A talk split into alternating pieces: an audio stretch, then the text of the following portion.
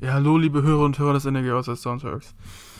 Leider heute nicht so ein freulicher Start in die Woche wie die letzten Wochen. Ähm, es gibt scheinbar nur drei Garantien im Leben, und zwar Tod, das Zahlen von Steuern und dass die Niners gegen die Seahawks einfach immer schlechte Karten haben. Ähm, nichtsdestotrotz haben wir uns heute wieder zusammengefunden und eine Review für euch aufgenommen. Auch wenn diese heute mal ein bisschen, bisschen emotionaler war, also unsere Subjektivität hat da die Objektivität etwas überwunden, nennen wir es einfach mal so. Habt trotzdem viel Spaß beim Hören und Go Niners. Herzlich willkommen zu einer neuen Episode des Niner Empire Germany Outside Zone Talks, deinem deutschsprachigen 49ers Podcast. Viel Spaß beim Hören und Go Niners!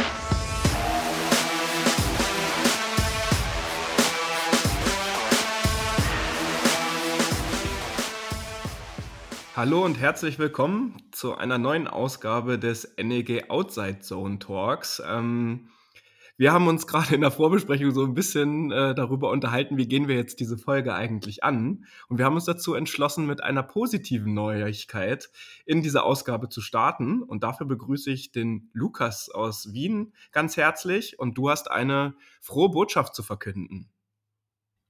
Ja, hallo erstmal von meiner Seite.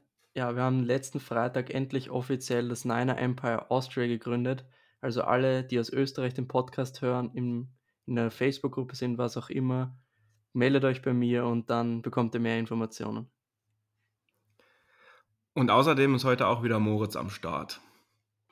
Ich mag den Enthusiasmus, mit dem du es gesagt hast. Aber hallo in die Runde. Ja, liebes Niner Empire Germany und Austria, äh, wie man es ja jetzt sagen kann. Ähm, das war eine bescheidene Nacht und ähm, ich weiß nicht, wie es euch geht, aber ich bin immer noch sehr frustriert und, und, und konnte auch äh, definitiv erst, ich glaube, ich habe erst um drei irgendwann gepennt oder, oder halb vier. Die 49ers haben gestern Nacht äh, mit 23 zu 30 bei den Seattle Seahawks im Lumen Field verloren nicht unverdient, äh, durch sehr, sehr viele Fehler. Wir stehen jetzt bei 6-6. Und ähm, es ist seit 2012 äh, jetzt äh, mittlerweile, glaube ich, die zehnte Niederlage, die wir in Seattle uns einheimsen. Wir konnten ein einziges Spiel seit der Ära mit Russell Wilson ähm, und ihrem Head Coach äh, erreichen. Das war in der Saison, als wir den Super Bowl oder in den Super Bowl reingekommen sind, äh, vor knapp zwei Jahren.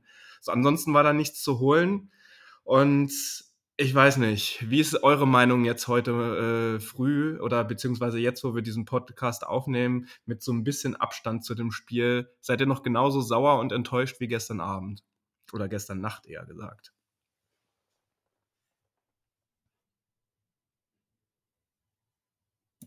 Ja, also es ist ein bisschen schwierig zu formulieren. Ne? Also enttäuscht war gestern vielleicht auch das falsche Wort. Ich ich, ich, ich, das fällt mir noch schwer in Sprache zu fassen. Also ich war eigentlich eher wütend als enttäuscht, ähm, weil man einfach die ersten ein, zwei Quarter des Spiels sowas von dominiert hat. Es hat sich jetzt nicht vielleicht unbedingt am Score gezeigt schon, aber man war halt deutlich das dominantere Team und man hat es halt wieder nicht hingekriegt, ähm, das irgendwie mitzunehmen. So, wir haben auch nicht es irgendwie hinbekommen, dass wir gleich mit zwei, zweieinhalb, also drei Scores, vielleicht mit 17 Punkten irgendwie sowas in die Richtung in Führung gehen, und es dann darüber retten können, sondern nee, wir haben halt wieder dumme Fehler gemacht, wie zum Beispiel der eine, der erste Pick von Jimmy Garoppolo oder, oder, oder. Ähm, und das sind halt dann diese Sachen, das unterscheidet dann halt in dem Prinzip, also in dem Falle ein 10 und 2 Team oder ein 6 und 6 Team, wie wir es jetzt sind. Und wenn wir wirklich noch in die Playoffs kommen wollen und dann auch daraus was reißen wollen, dann müssen einfach diese dummen Fehler und diese ja, Konzentrationsfehler, Überheblichkeitsfehler, was auch immer sein mögen, halt einfach jetzt mal vorbei sein. Ja, mir ging es ähnlich. Also, ich war ziemlich frustriert und sauer, habe mir dann noch das Sunday Night Game angeschaut, obwohl ich eigentlich nur schlafen wollte, weil es mich nicht wirklich interessiert hat, aber es ging irgendwie nicht. Hab dann noch mit Lars ewig lang diskutiert, bis 4 Uhr, glaube ich, und dann bin ich irgendwann gegen 5 schlafen gegangen und heute in der Früh aufgewacht. Irgendwie ein bisschen leer, ähnlich wie nach dem Cardinals-Spiel, auch wenn es nicht ganz so schlimm ist, finde ich. Aber auch nur, weil ich das irgendwie schon erwartet habe, dass wir wieder ein Problem, also wieder Probleme haben werden in Seattle. Und ich habe es ja auch unter der Woche gesagt, dass ich erwarte, dass wir verlieren. Und Lars hat es auch gesagt. Deswegen war es jetzt nicht so die Überraschung, aber natürlich bin ich ziemlich frustriert und nach den Spielen in den letzten Wochen einfach so eine unnötige Niederlage und ja, auf die Einzelheiten gehen wir dann danach ein. Ja, mich kotzt halt wirklich besonders an dieser Misere an, dass wir in dieser Saison zwei Spiele jetzt gegen die Seahawks wieder verloren haben, die beide auf jeden Fall machbar waren, hätten wir den Gameplan, der mitgebracht wurde, auch umgesetzt. So. Und ähm, gerade in dieser Situation, wo wirklich nur die Detroit Lions ähm, äh, noch schlechter als die Seattle Seahawks sind, dann es zu verpassen, mal für all die Jahre, die man jetzt als 49ers-Fans auch immer wieder gegen die Seahawks verloren hat, weil es ja echt nur vier Siege in den letzten zehn Jahren insgesamt waren, jetzt die Chance zu haben, denen wirklich den Gnadenschuss zu geben, so wie wir das ja auch in der letzten Podcast-Folge genannt haben, und das dann so dermaßen zu verkacken, das regt mich halt am aller, allermeisten auf. Und hat ja leider gleich direkt schlecht angefangen, das Spiel. Das, äh, oder generell äh, das erste Viertel hat ziemlich lange gedauert. Ich glaube, wir waren am Ende bei einer Stunde. Hatte auch äh, mit der äh, Verletzung von äh, Trenton Ken natürlich zu tun. Da ist dann heute Nacht relativ schnell auch bekannt geworden, dass es wirklich nur Concussion war und dass er im Krankenhaus auch stabil liegt und er auch äh, keine weiteren Verletzungen hat, die ihn jetzt irgendwie äh, daran hindern, in den kommenden Wochen auch aktiv weiterzuspielen. Ähm, aber das hat die Mannschaft natürlich äh, zumindest bringt das immer den, den Fluss, den Flow auseinander, weil man natürlich guckt, ist man jetzt bei den Gedanken bei dem Spieler oder wie geht's weiter? Dann hat die Defense das eigentlich die drei Snaps super geil gemacht. Es war quasi three and out, ähm, haben in Seattle und auch der Offense um Russell Wilson überhaupt keine Chance gelassen. Und dann kommt dieser Punt-Fake-Touchdown, wo die Edge einfach sowas von blank ist. Und ich glaube schon, da hat, haben die Seahawks äh, einen guten, äh, zumindest der Special Team Coordinator, der wird sich die letzten Spiele der 49ers nochmal angeguckt haben, weil die Formation, die wir da aufgestellt haben, die äh, habe ich jetzt auch im Nachgang nochmal geschaut, die war auch wirklich öfter mal. Also 0 zu 7 steht es dann. Und ähm, ich weiß nicht, wie habt ihr das gesehen, was dann im ersten Viertel noch passiert ist? Das war ja teilweise an Slapstick und an Turnover dann kaum zu überbieten. Und ähm, du hast es gerade schon erwähnt, Moritz, äh, die Interception, die dann von äh, Jimmy dann natürlich auch noch kam. Wie hast du das wahrgenommen? Also, das ist halt einfach wieder dieses typische, wir verfallen in unsere alten Muster. Wir haben jetzt nicht das genommen, was wir, also nicht dieses, diese Pace aufgepickt, wie du es vorhin schon gesagt hast, die wir in den letzten Wochen hatten, sondern schießen uns wieder ständig ins eigene Bein. Ähm, und wir hätten, wir haben ja dann auch relativ schnell wieder 14 zu 7 geführt, meine ich war es. Und ich habe es auch gestern intern in unserer Gruppe geschrieben, dieser eine Punt-Return, also der eine Punt-Fake zum Touchdown für 73 Yards, das war einfach im Endeffekt ein Lucky Play, das muss man so sagen. Und ich habe auch gar zu dem Zeitpunkt gesagt, okay, das war jetzt blöd gelaufen, aber daraus würde ich jetzt nicht für das ganze Spiel Schlussfolgern schon wollen, weil es einfach, das war halt jetzt einmal off guard gecatcht, also die haben uns einmal kalt erwischt, ähm, aber sowas kannst du halt exakt einmal pro Spiel bringen und nicht nochmal drauf aufbauen. Ähm, und das hat sich dann auch die ersten ein, eineinhalb, vielleicht auch zwei Quote bewahrheitet und wir haben die Seahawks ja auch wirklich, mal vom Score abgesehen, aber wirklich rumgeführt an der Nase. Äh, wir haben mit denen quasi machen können, was wir wollten. Wir hatten schöne Drives in der Offense, bis natürlich auf den einen Pick oder hier mal ein Fumble. Wir hatten wirklich schöne Drives in der Defense, haben, glaube ich, zweimal direkt hintereinander einen Free and Out nochmal geholt. Ähm, aber das bringt ja halt im Endeffekt alles nicht, so schön es auch klingen mag, wenn du in der Offense selber Turnover produzierst und dann es auch nicht schaffst, Punkte aufs Board zu bekommen. Und das ist halt diese Sache. Oh, Entschuldigung. Ähm, das, das nervt mich einfach. Das haben wir gegen die Seahawks früher immer gemacht und als, es, es wirkt einfach so, als wenn wir richtig gut spielen gegen jeden Gegner. Die Rams, die auf dem Papier deutlich, deutlich besser sind als die Seahawks, fegen wir aus ihrem eigenen Stadion, also aus unserem Stadion jetzt in diesem Fall. Und wir denken, wir sind die Allerbesten. Und dann gegen die Seahawks verfallen wir in die alten Muster, als könnten wir die einfach psychisch oder physisch oder was auch immer nicht überwinden. Und ich gebe da auch jedem Recht, der das sauer ist, weil so sollte man sich einfach nicht vorführen lassen. Wenn du ein Playoff-Team sein willst, was auch irgendwie ansatzweise competet für den Super Bowl oder irgendwelche auch nur Inspiration hat oder nachts dran denkt, in dem Super Bowl spielen zu können dieses Jahr, dann darf es einfach nicht passieren, dass du vier Turnover produzierst gegen die Seahawks und trotzdem noch selber dann so viele produzierst und das Spiel verlierst. Wie kann es sein, dass eine Mannschaft wie die Seahawks, die offensiv wirklich diese Saison grottenschlecht waren. Russell Wilson nach der Verletzung noch nicht wirklich wieder gut. DK Metcalf wird nicht getarget. Lockett hat irgendwie eine Downphase. Running Backs sind alle verletzt. Die haben AP zurückgeholt, der Ewigkeit nicht mehr gespielt hat. Wie kann es sein, dass diese Mannschaft, diese, ich nenne es einfach mal ein bisschen gesagt, Gurkentruppe, so wie sie gestern gespielt haben, mit vier Turnovern, die sie produziert haben, 30 Punkte scored. 30. Ja, da war jetzt der eine Punt-Fake zum Touchdown dabei, aber selbst 23 die nur in der Offense gescored worden sind. Sorry, das, das, das kann es einfach nicht sein. Und wenn du so eine Performance ablieferst, ich hoffe, dass es jetzt wirklich der Schuss war, dass es der letzte in dem Team verstanden hat, dass sie jetzt auch mal den Arsch zusammenbeißen müssen. Ähm, das, das geht einfach nicht. Das kann es einfach nicht sein. Und ich bin auch so sauer. Also, ich, ich, ich kann es gar nicht in Worte fassen, gell? Also, und dann haben, muss man halt auch noch ganz kurz noch vielleicht den Seahawks zugute halten. Sie haben es halt wirklich geschafft, uns unsere größte Waffe, unser Running Game wegzunehmen. Ich habe es gerade nebenbei offen. Elijah Mitchell hatte 22 Carries für 66 Yards und einen Touchdown, Average von 3.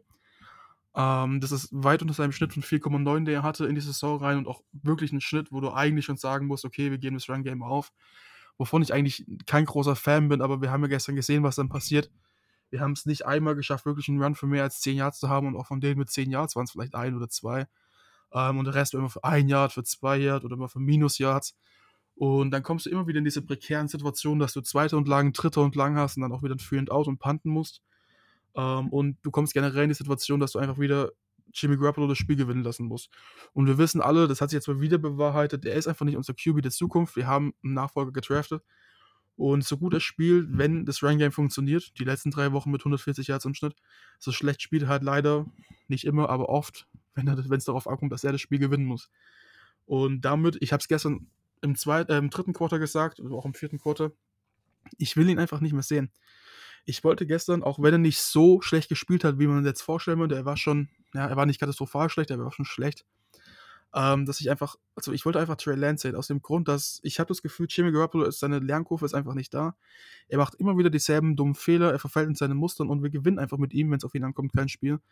Und dann dieses, dieses schelmende Lächeln an der Seitenlinie, nachdem du zwei Picks geworfen hast, ist ja schön und gut, äh, dass du die Motivation hochhaben willst, aber komm, streng dich doch ein bisschen an und zeig Kampfgeist, dass du wirklich gewinnen willst. Im letzten Drive hat es ja dann wieder funktioniert, aber davor nicht. Und das war so eine Sache, bevor ich jetzt mit meinem langen Monolog abschließe. Ähm, die ist mir zum Beispiel beim, beim Spiel von Trey Lance in der ersten, in der zweiten Halbzeit vom letzten Spiel gegen die Seahawks ähm, oder auch in seinem Start gegen die Cardinals deutlich besser gefallen hat, dass du einfach gesehen hast, er will gewinnen, er will. Ja, und das vermisse ich bei Jimmy zu Zeiten leider ein bisschen. Was für mich jeglicher Grund sein sollte, warum er auf der Bank bleiben dürfte. Ja, beim Running Game würde ich äh, nur äh, gern noch äh, was äh, ergänzen. Also du kannst den Ball halt auch nicht laufen, wenn du irgendwie so einen Fake-Punt-Touchdown bekommst und den Ball, äh, okay, danach kriegst du ihn auch gleich wieder, das ist klar, aber du bist 0 zu 7 hinten. Du kannst auch nicht rennen, wenn Jimmy zwei Interceptions wirft. Du kannst auch nicht äh, rennen, wenn der Kickoff-Returner halt nach der Halbzeit äh, dann auch noch den Ball fummelt. Also das ist ja schon genau das, was die letzten drei Spiele immer super funktioniert hat. Den Ball laufen lassen, die Uhr kontrollieren, die Time of Possession auch äh, natürlich auf, auf unserer Habenseite äh, quasi haben. Das hat ja gestern alles nicht funktioniert. Und das beste Beispiel ist ja eigentlich das, was kurz vor der Halbzeit und nach der Halbzeit direkt passiert ist. Das war so ein bisschen sinnbildlich für den ganzen Abend der 49ers und so ein bisschen auch, was äh, vor unserem äh, drei Spielen, die wir jetzt gewonnen haben, die 49ers leider negativ ausgezeichnet hat.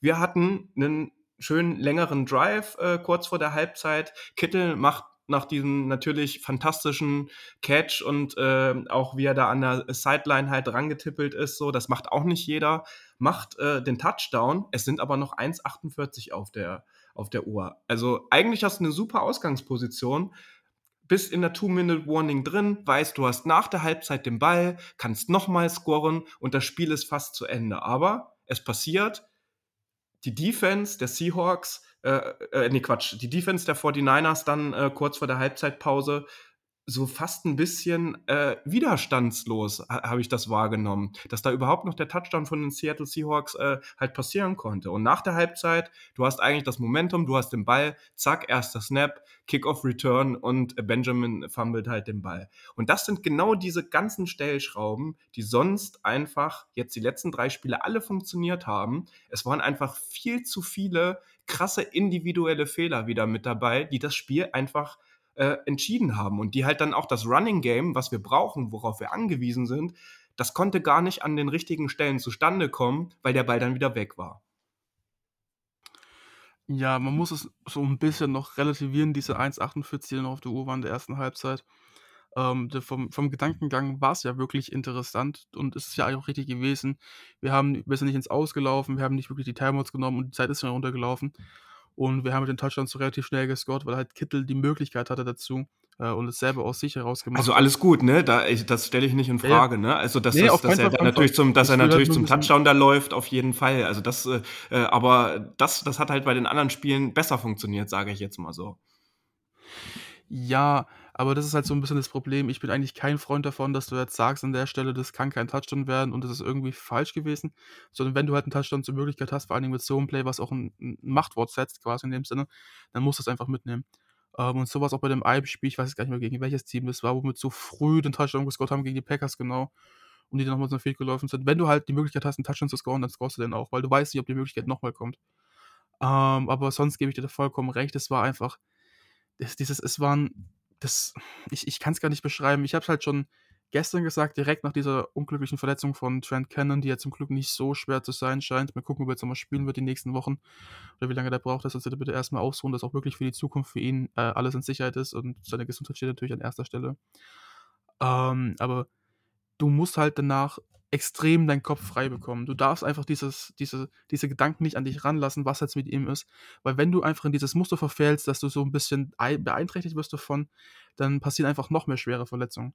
Und wir haben's dann zum Glück gestern gesehen, dass es anders ging, aber wir haben's halt auch gesehen, dass bei diesem Punt Fake, äh, von den Seahawks dann irgendwie doch so auch von den Adjustments, die die Spieler dann aufm Feld machen, schon 'n bisschen die Luft raus war. Also, man hat einfach gemerkt, die Spieler sind so 'n bisschen bisschen off und das darf dir halt einfach nicht passieren. Du musst halt einfach am Ball bleiben. Vor allem nach so 'ner Verletzung ist es so wichtig, dass halt jeder im Spiel bleibt, weil sonst bleibt's, wie gesagt, leider meistens nicht die einzige schwere Verletzung. Ja, äh, dann lasst uns vielleicht noch mal 'n bisschen strukturiert, äh, oder noch strukturierter durch diese Folge durch äh. Also, ist ja ruhig auch mal erlaubt, äh, halt seine, äh, nicht Meinung, sondern seinen Frust auch mal hier irgendwie, ähm, halt Geltung, äh, zu machen, weil ich mal stark davon ausgehe, dass auch viele Leute, die diesen Podcast jetzt auch grade wieder hören, äh, da einfach ähnlich nach diesem Spiel denken und, äh, dass es einfach nicht sein kann, dass das so ist, so. Dann habe ich mal 'ne Frage an an Lukas. Ähm, vielleicht sollten wir das noch mal 'n bisschen, äh, jetzt auf Offense und Defense vielleicht auch, äh, noch mal runterbrechen. Lukas, wie hast du denn die unsere Defense sonst, äh, wahrgenommen in dem Spiel und wie hast du grade die Rolle der Defense in der zweiten Halbzeit wahrgenommen? Ja, ich glaube, die Defense war vor allem in der ersten Halbzeit am Anfang stark verbessert und auch ähnlich stark wie im ersten Spiel gegen die Seahawks, aber dann war irgendwie immer mehr die Luft draußen in der zweiten Halbzeit, die Adjustments von den Seahawks.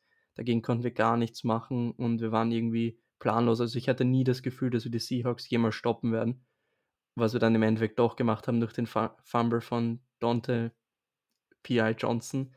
Aber ja, um jetzt dabei zu bleiben beim letzten Drive in der Halbzeit, das war einfach nur ängstlich, einfach nicht das Big Play auf abgeben und nur soft in Coverages. Das haben wir schon in der ganzen Saison gesehen, wie gegen die Packers, wo wir 37 Sekunden auf der Uhr gelassen haben, wo sie viel zu soft in Coverage waren. Gegen die Lions, wie sie in Two-Minute-Drills durch uns durchmarschiert sind. Und das zieht sich schon über die ganze Saison, diese Two-Minute-Drills. Gegen die Vikings ist es noch gut gegangen, aber da war ja im Endeffekt auch eine PI von K'Waun Williams dabei. Natürlich hat die Defense nicht die ganze Schuld, aber die Defense ist definitiv die Schwachstelle von unserem Team und das haben wir vor der Saison nicht erwartet. Viele Spieler, von denen man viel erwartet hat, zeigen jetzt einfach wenig. Zum Beispiel Arik Armstead hätte ich mehr erwartet in der Saison, obwohl er ein solides Spiel gemacht hat, auch einen Sack hatte. Aber ab dem Zeitpunkt, wo Emmanuel Moseley verletzt war, war für mich irgendwie in der Defense alles aus. Auch gegen den Run war man vie war man in der ersten Halbzeit sehr, sehr stark. DJ Jones direkt einer der ersten Plays in Tackle for Loss und irgendwie in der zweiten Halbzeit haben wir gar keinen Plan mehr gehabt, was wir tun sollen und ich verstehe das einfach nicht und dann wird Lenoir auch noch gebencht, was ich zum Teil verstehen kann, aber ist natürlich auch kein gutes Zeichen und ich finde euren Ärger sehr gerechtfertigt und ihr habt das sehr, sehr gut gesagt. Und mir geht's da nicht wirklich anders. Ja, kurz vorm Spiel, als die Injury-Updates ja dann auch kamen, war's ja dann auch offiziell, dass Fred Warner nicht spielen, äh, wird, auch wenn man das die Woche natürlich irgendwie, äh, kommen sehen hat und dass das jetzt nicht die große Überraschung war. Ja, aber Aber, David, ähm hm, für mich waren nicht die Linebacker das Problem. Azeez Al-Shaair war für mich mit Nick Bosa der beste Spieler auf dem Feld. Genau Und darauf wollte ich grade hinaus, Flanagan. Flanagan Fowles hat jetzt auch kaum Fehler gemacht. Ich weiß noch ein Play, war nicht tief genug in seiner Zone, wo eine Crossing Route hinter ihm war. Das war der einzige Fehler, der mir aufgefallen ist. Aber sonst Ja, waren die Linebacker gut. echt top. Da kann man Man nichts man sagen. muss dazu sagen, dass ähm, wir auch viel mit Dime gespielt haben gestern. Also das ist öfters der Fall gewesen. Ich glaube, fast der Hälfte des Snaps, wenn nicht sogar mehr, dass der einzige Linebacker auf dem Feld wirklich Assis Al-Shir war und du dann halt als Linebacker, der quasi ein DB ist, der auf Linebacker spielt, halt Talanoa Hofanga drin hattest. Ähm, und ich habe es gestern ja auch gesagt, mehrmals. Ich habe mich gewundert, warum zum Teufel die Seahawks, wenn sie sehen, okay, wir haben einen Linebacker auf dem Feld, der jetzt auch nicht gerade top of the pop ist, den kannte vor der Saison, keiner spielt zwar eine gute Saison, aber ist halt trotzdem jetzt keine Little Linebacker. Du hast eine geschwächte D-Line in der Mitte vor allen Dingen, weil halt ähm, ein äh, Maurice Hurst nicht spielt, ein Kinder auf IR ist. Und dann hast du halt einfach noch als zweiten Linebacker in Anführungszeichen einen Rookie Safety stehen, der keine 200 Pfund wiegt. Ich habe mich gefragt, wann kommt es eigentlich, dass sie nur durch die Mitte rennen und zwar so lange, bis wir alles umstellen und dieses stoppen können. Ähm, das hat mich halt wirklich gewundert, dass es wirklich erst in der zweiten Halbzeit so gekommen ist. Ähm, also da konnten wir uns eigentlich noch glücklich schätzen, weil sonst wäre es deutlich, deutlich anders ausgegangen.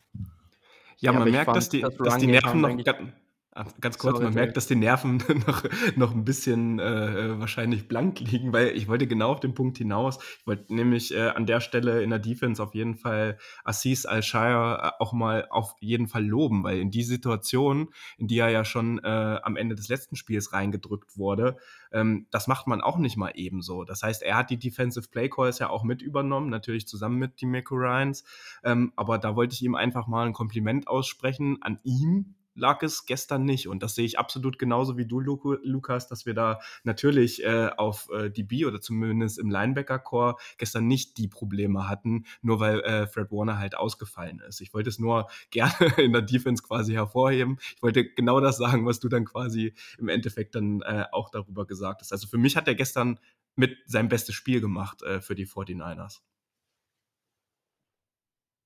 Ja, definitiv. Und ich glaube, Aziz Al-Shire, wenn wir ihn, ich würde sofort mit ihm langfristig verlängern im, im Sommer, bevor er teurer wird.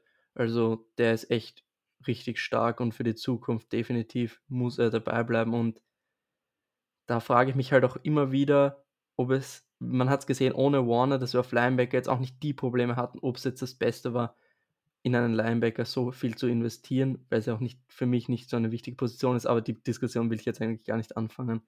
Ich will einfach nur, also ich würde sagen, machen wir einfach weiter.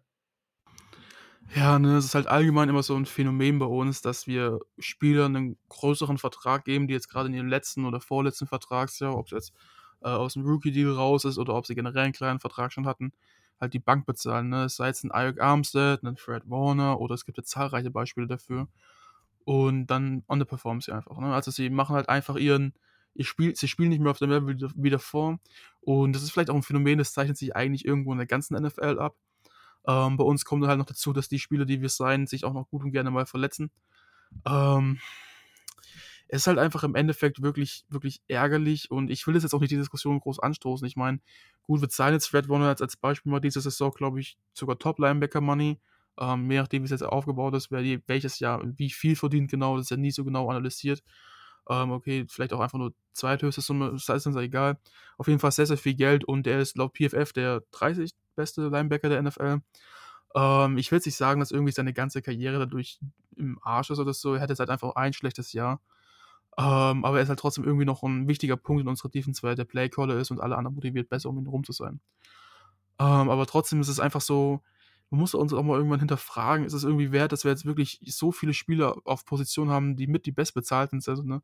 Das heißt, es ist ein Trent Williams, der absolut jeden Cent wert ist, den George Kittle, der auch irgendwie jeden Cent wert ist, der gestern ein richtig gutes Spiel hatte, aber dann halt auch wieder oft verletzt ist. Äh, ein Eric Armstead, den wir für nicht wirklich weniger als in der VS Buckner bezahlen. Gut, man muss dazu sagen, viele andere Faktoren. Ich will jetzt nicht auf das Thema Eric Armstead und Buckner eingehen, den Trade damals. Oder, oder, oder. Wir haben einfach zahlreiche Spieler, denen wir so viel Geld bezahlen und die sich dann verletzen oder einfach nicht das wert sind. Und es tut mir einfach leid, das, das geht einfach in Zukunft nicht mehr. Und ich glaube, wir müssen einfach mal ein bisschen überdenken, wie wir herangehen an unsere Vertragsweisen. Da gab es zumindest gestern auch noch ein paar Entwicklungen, was das ganze Thema äh, Salary Cap äh, angeht. Äh, da sind jetzt die ersten Zahlen äh, nach außen gedrungen. Dieses Jahr waren es ja ein Cap Space oder ein Salary Cap von 182,5 äh, Millionen Dollar und der soll um über 26 Millionen Dollar auf 208,2 Millionen äh, Dollar steigen. Das ist natürlich einfach nur, dass es expected ist, äh, kommt auf, aus NFL-Insider-Kreisen und muss natürlich noch äh, zwischen der NFL und NFLPA beschlossen werden. Aber das könnte zumindest, äh, was das Thema äh, anbetrifft, den 49ers und natürlich auch allen anderen Teams ein bisschen Luft nach oben verschaffen. Nichtsdestotrotz hast du da recht. Und wenn wir uns das nochmal angucken, vielleicht auch, wenn wir jetzt nochmal einen Blick auf die Offense werfen, die haben in der zweiten Halbzeit nicht einen einzigen Punkt gemacht. Alle 23 Punkte sind aus der ersten Halbzeit. Und du hast Kittel gerade erwähnt, der hat auch einen Großteil ähm, seiner Yards natürlich in der ersten Halbzeit gemacht und im letzten Drive. Ähm, er ist insgesamt auf neun Catches gekommen, auf 181 Yards und die zwei Touchdowns halt in der ersten Halbzeit. Und du hattest es vorhin angesprochen, Jimmy Garoppolo ähm, ist äh, unter 300 Yards geblieben, 299, 20 von 30 hat er angebracht, zwei Touchdowns, zwei äh, Interceptions und ähm, es waren ja in der Offense zumindest auch noch andere wichtige äh, Schlüsselszenen mit dabei. Da ist zum einen direkt am Anfang der zweiten Halbzeit, wir haben es schon äh, genannt, äh, Benjamin fummelt den Ball als Kickoff-Returner. Wir hatten aber auch Brandon Ayuk, der einen sehr wichtigen Third-Down-Drop hatte, was uns auch nochmal weiter nach vorne gebracht hätte und äh, vielleicht dann doch irgendwie am Ende dazu beigetragen hätte, bei diesem verrückten und wilden Spiel, dass wir das äh, durch einen glücklichen Zufall dann doch noch hätten gewinnen können. Und dumme Strafen. Also das kotzt mich ehrlich gesagt auch am meisten an, äh, oder nicht am meisten, sondern mit am meisten gestern an. Wenn man sich das nochmal anguckt, was für Holdings da wieder dabei waren. Dann haben wir noch äh, dieses Personal Foul von Johnson gehabt äh, und noch ein paar andere äh, Dinge. Also und Robbie Gold hat auch in der ersten Halbzeit äh, einen, einen PAT verschossen. Also das lief gestern nicht rund. Ja, definitiv nicht, vor allem zweite Halbzeit, wie du es gesagt hast. Aber bevor wir jetzt über einzelne Spieler reden, was ich schon wieder gehört habe mit Kyle Shanahan, bla bla bla, wieder nichts, nicht zustande gebracht. Ja, stimmt, wir haben nichts zustande gebracht, aber der Drop von Ayuk, die Protection war immer wieder gut. Jimmy hat keinen Open Receiver gefunden. Die Interception in Double Coverage of Kittle. Wenn er auf Sherfield wirft, der 5 bis 10 Yards neben ihm steht, hat einen Wide Open Touchdown. Und da, ich habe viel gegen Kyle gesagt, aber in dem Fall ist es auf jeden Fall nicht seine Schuld gewesen. Also Jimmy hatte einfach einen schlechten Tag, wir hatten Drops, wir hatten Strafen und das geht jetzt mit mehr auf die Spieler als auf Shannon und über die Interceptions, da gibt es eigentlich nicht viel zu sagen. Das war einfach absolut unnötig, furchtbar. Ich finde gar keine Konjunktive mehr für diese Wörter. Und das darf einfach nicht passieren. Und diese Inkonstanz von Jimmy muss einfach aufhören. Und deswegen, Jimmy ist Jimmy und er hat ja die letzten drei Wochen gute Spiele gehabt, aber jetzt haben wir mal wieder Bad Jimmy gesehen und er hatte wirklich auch gute Würfe, aber wenn ich jetzt zum Beispiel daran denke, Use-Check in der Flat, weit überworfen, wide open zum Beispiel und dann die zwei Interceptions, die beide unfassbar waren, die du nie werfen darfst. Also da fehlen mir die Worte. Kann mich da definitiv nur anschließen. Ähm, du kannst über Kyle viel Negatives sagen, aber er hat gestern seine Spiele richtig offen geschemt und die Spieler haben dann teilweise auch wie ein Joan Jennings, fand ich, ein sehr, sehr gutes Spiel gemacht, er hat wirklich gute Blocks gesetzt. Es war nur ein Catch für acht Yards, er muss auch noch ein bisschen dieses, diese Softfacts beurteilen. Ähm, Ayuk hatte eigentlich auch die ein, zwei Catches, die er gemacht hat, fand ich ganz passabel gut. Hat halt gemerkt, die Seahawks haben sich auch auf ihn eingestellt, ihn so ein bisschen im, im Schach zu halten. Ähm, aber Jimmy, das ist, diese Interception in Double Coverage kann noch sein, kann ich irgendwo halbwegs verstehen. Zwar ist Sherfield offen, und du hast halt irgendwo dein Elite-Titan. Äh, Run on Run, eigentlich gegen zwei doch eher. Ist okay, keine gute Entscheidung, aber kannst du noch irgendwie halbwegs nachvollziehen. Aber was ich nicht halbwegs nachvollziehen kann, ist, dass du einen Ball wirfst und mal wieder den breitesten Linebacker der NFL gefühlt absolut gar nicht siehst in Bobby Wagner. Der kriegt den Ball perfekter auf die Nummer geworfen, als es je ein Receiver gestern bekommen hatte, gefühlt. Ähm, also sorry, Und wir haben jetzt seit 2017, naja, 2017 nicht, aber 2018 mit der Verletzung, 2019 auf jeden Fall, immer wieder diese, diese Diskussion, ist Jimmy dein Franchise-Guy? Weil er einfach immer wieder gute Spiele hat, nie wirklich überragend, so richtig Top-Spiele, weil er halt einfach nicht dieser Elite-QB ist. Und dann auch wieder richtig, richtig schlechte Spiele. Und es ist halt immer, es pendelt dazwischen. Und es ist absolut extrem nervig. Und wenn du halt wirklich Woche für Woche, okay, jetzt hat er die letzten drei Wochen gut gespielt, weil er einfach nur dann werfen musste, wenn es irgendwie nötig war und er auch irgendwie, dadurch, dass das Run Game so gut funktioniert, halt viel, viel weitere Lücken hat für, oder Windows hat zum Werfen. Aber wenn du jede Woche gefühlt drüber diskutieren musst, ist er dein Franchise-Chip oder nicht, dann sorry, dann kann es nicht sein, dass er drei Jahre lang Starting QB ist. Also es tut mir irgendwo leid und ich habe Jimmy immer in Schutz genommen und ich habe auch immer gesagt, ja gut, wir haben trotzdem mit ihm gewinnen müssen, sehr viele Spiele standen im Super Bowl. Aber jetzt ist halt einfach mal der Zeitpunkt angekommen, wo du einfach sagen musst, okay, weiß nicht, ob das die schlauere Idee ist, Trey starten zu lassen. Ich bezweifle es, weil du hast ja Hoffnung auf die Playoffs. Wir sind ja noch auf dem Playoff-Platz zurzeit. Ähm, aber langsam muss wenigstens dieser Gedanke mal kommen und Jimmy muss auch klar werden, dass wenn nochmal irgendwie so ein Spiel kommt, dann ist Ende, Ende Gelände und dann kriegt Trey mal ein paar Steps zumindest im Spiel. Oder kriegt auch mal vielleicht das letzte Viertel im Spiel, dass Jimmy merkt, oh, ne, jetzt bin ich gebencht. Also sorry, das, das, das kannst du einfach nicht weitergehen.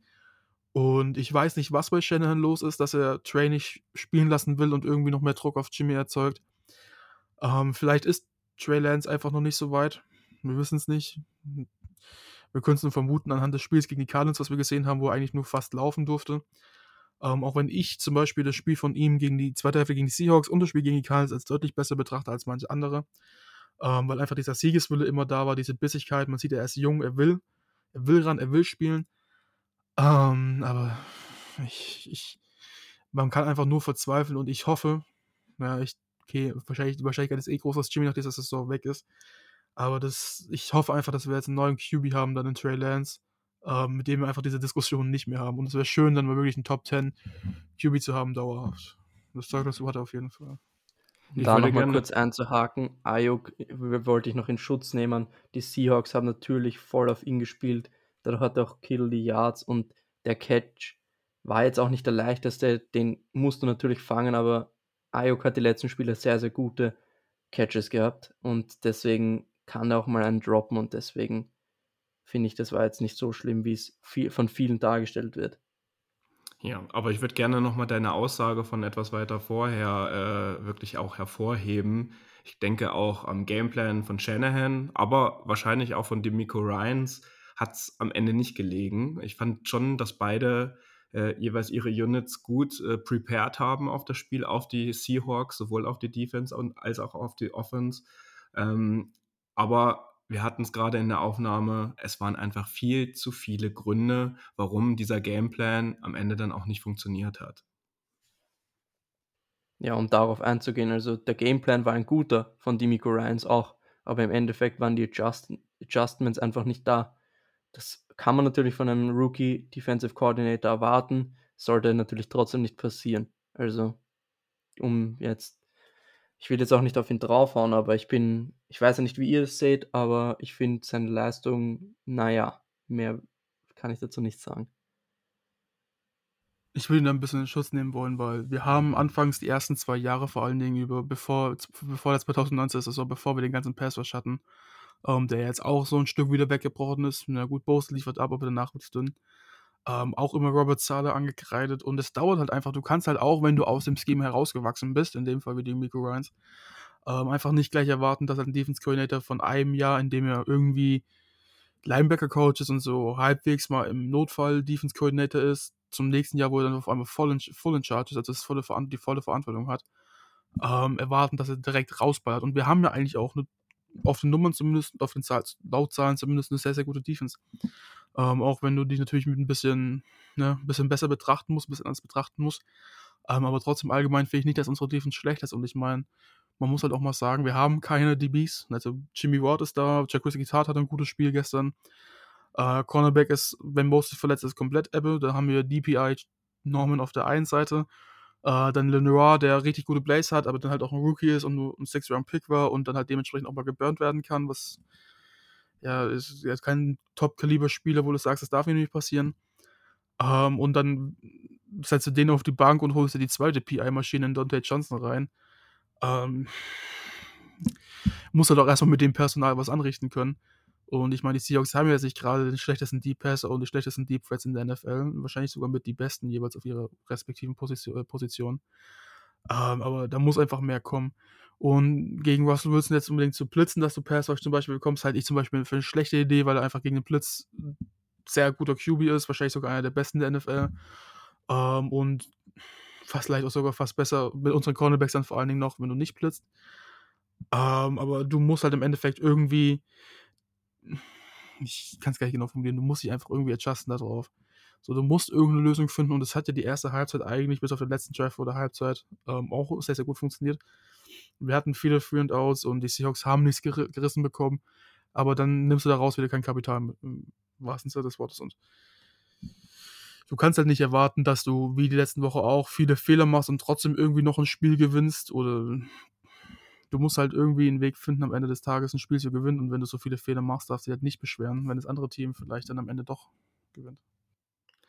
Ja, alles in allem eine sehr gebrauchte Nacht, ein sehr gebrauchter Abend äh, im Lumen Field in Seattle.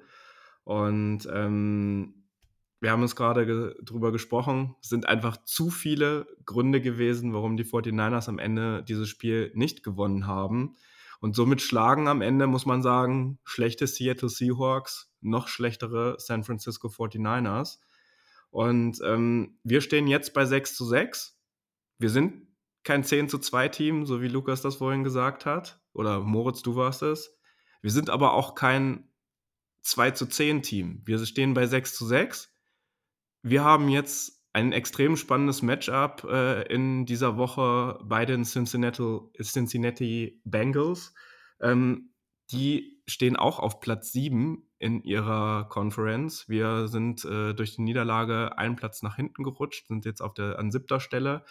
Die Bengals stehen in der AFC auch auf Platz 7. Das heißt, derjenige, der dieses Spiel am Wochenende verlieren wird, wird höchstwahrscheinlich dem, aus dem Playoff-Picture erstmal wieder verschwinden. Und jetzt folgen wirklich noch mehrere Spiele, die einfach jede Woche wieder von neun heißt, äh, den Playoff-Spot irgendwie zu ergattern. Und man kann jetzt aus diesen Spielen nur lernen, diese persönlichen Fehler, über die wir gesprochen haben, diese drive-killenden Turnover abzustellen damit wir jetzt in den kommenden Spielen doch wieder das ein oder andere erfolgreiche Spiel auch hinter uns bringen können. Und da würde mich von euch nochmal interessieren, seht ihr das jetzt? Müssen 49ers-Fans jetzt komplett äh, den Kopf in den Sand stecken? Ähm, oder ist doch nicht alles total bescheiden? Weil wir hatten jetzt auch drei gute Spiele und die Mannschaft ist vielleicht in der Lage, aus so einem Spiel auch zu lernen. Ja, ich würde jetzt nicht sagen, dass alles komplett bescheiden ist. Ähm, an dem Punkt waren wir schon mal, als wir 2 und 4 standen nächste Saison.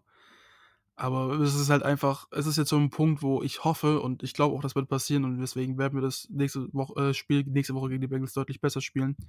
Ähm, dass jetzt einfach mal entweder ein Captain, zum Beispiel 'n Fred Warner oder auch ein Coach wie Shannon einfach mal eine ordentliche Ansage da im Lockerroom macht. Wird er schon gemacht haben, hoffentlich noch öfters. Ähm, dass es einfach so nicht weitergehen kann und dass sich jetzt jeder mal bitte am Rahmen reißen und am Ach verdammt, jetzt hat Ronny wieder sein wöchentliches Sprichwort bekommen, was ich verkackt habe. Am ähm, Riemen heißt es. Am Riemen reißen, verdammt. Ronny hört hoffentlich bis hier, nicht hier, nicht bis hier und ja. Also es muss einfach mal eine Ansprache kommen, es muss jetzt jeder einfach mal 120% Gas im Training geben, sich dabei bitte nicht verletzen und dann Coronis in die Hand nehmen und nächste Woche gegen die Bengals mal ein Feuerwerk loslassen, dass alles zu spät ist.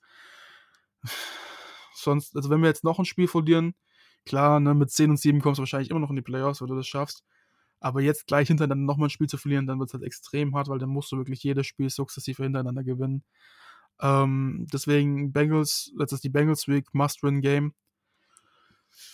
Ja, wir können eh nichts dran ändern, wir hoffen jetzt einfach aufs Beste. Ja, für mich ist es eigentlich nicht so negativ.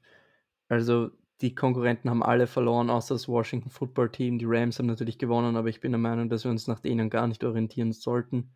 Und wenn wir schon auf nächste Woche blicken, Debo wird vielleicht zurückkommen, Fred Warner wird vielleicht zurückkommen, Dee Ford, Maurice Hurst, dann sieht es doch schon deutlich besser aus von den Person Personalien. Und ich weiß jetzt nicht, was mit Emmanuel Mosley ist. Wir nehmen die Aufnahme auf, bevor Kyle Shanahan über einen Update, ein Update geben wird. Also wir wissen es noch nicht Ich hoffe natürlich, dass es nicht so schlimm sein wird. Aber im Endeffekt war dieses Spiel von meiner Seite aus zu erwarten natürlich nicht so schlecht, wie es dann im Endeffekt war. Also ich habe nicht erwartet, dass wir das Spiel gewinnen. Deswegen ist alles gut. Die Seahawks liegen uns einfach nicht, muss man einfach sagen. Und deswegen kein Grund, den Kopf in den Sand zu stecken. Wir haben ja auch in der Vergangenheit immer wieder auf schlechte Spieler gut reagiert, wie das Cardinals-Spiel, wo wir dann gegen die Rams gewonnen haben zum Beispiel. Und Jimmy, immer wenn er kurz davor ist, gebencht zu werden, spielt er seine besten Spiele. Ja, zugute kommt uns auch, dass wir äh, im Osten, naja, oder im mittleren Osten kann man wahrscheinlich sagen, der äh, USA spielen und äh, wir zumindest, wenn wir in den Hemisphären in dieser Saison gespielt haben, äh, stehen wir ziemlich gut da und haben bisher alle Spiele gewonnen. Wir werden es sehen, wie sich die 49ers jetzt auf das Spiel in Cincinnati darauf vorbereiten. Ähm, ich denke, ich spreche da für uns alle, dass wir da auf jeden Fall eine deutliche Leistungssteigerung, auch, auch eine Form von Wiedergutmachung schon von Team erwarten. Und ähm, lasst uns einfach schauen, wie jetzt auch die Woche weiter verläuft. Ähm, man darf frustriert sein, man darf sauer sein. Ich denke, das haben wir jetzt in dieser Folge auch eindrucksvoll alles auf den Punkt gebracht, was gestern halt überhaupt nicht gut gelaufen ist. Und äh, deswegen würde ich an dieser Stelle, wenn ihr jetzt hier nichts mehr habt, ähm, die Folge beenden. Ähm, wir haben jetzt auch rund eine Dreiviertelstunde äh, darüber gesprochen. Ich denke, das reicht auch an der Zeit aus, äh, weil man ja dann doch nicht die offenen Wunden dann zu sehr wieder äh, öffnen möchte oder nochmal Salz auf die Wunde streuen möchte. Und deswegen wünschen wir trotz dieser bitteren und unnötigen Niederlage bei den Seattle Seahawks allen Hörerinnen und Hörern noch einen angenehmen weiteren Tagesverlauf und äh, wir hören dann zur Preview beim Spiel äh, bei den Bengals dann äh, nochmal Ende der Woche voneinander. Macht's gut, Leute. Go Niners. Ciao. Das war der Niner Empire Germany Outside Zone Talk. Streamt und abonniert uns auf allen gängigen Kanälen unter ad 49 ersempire GER.